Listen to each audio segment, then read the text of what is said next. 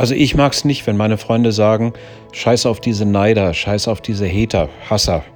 Äh, ich, wie gesagt, seitdem ich, seitdem ich mich öfter mal auf den sozialen Medien aufhalte, äh, gibt es dann doch eine ganze Menge Leute, die gucken und immer irgendetwas zu meckern haben.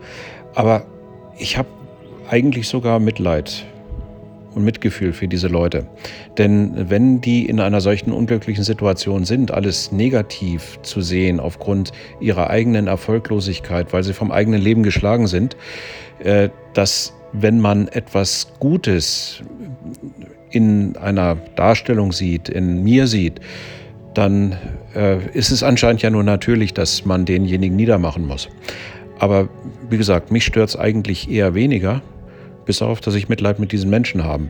Wenn diese Menschen die Energie in den Aufbau statt in die Zerstörung stecken würden, dann bekämen sie auch eine ganze Menge mehr als das, was sie jetzt im Moment gerade rauslassen, indem sie auf irgendwelchen sozialen oder realen Medien posten, äh, wie falsch oder wie unfair ich doch bin.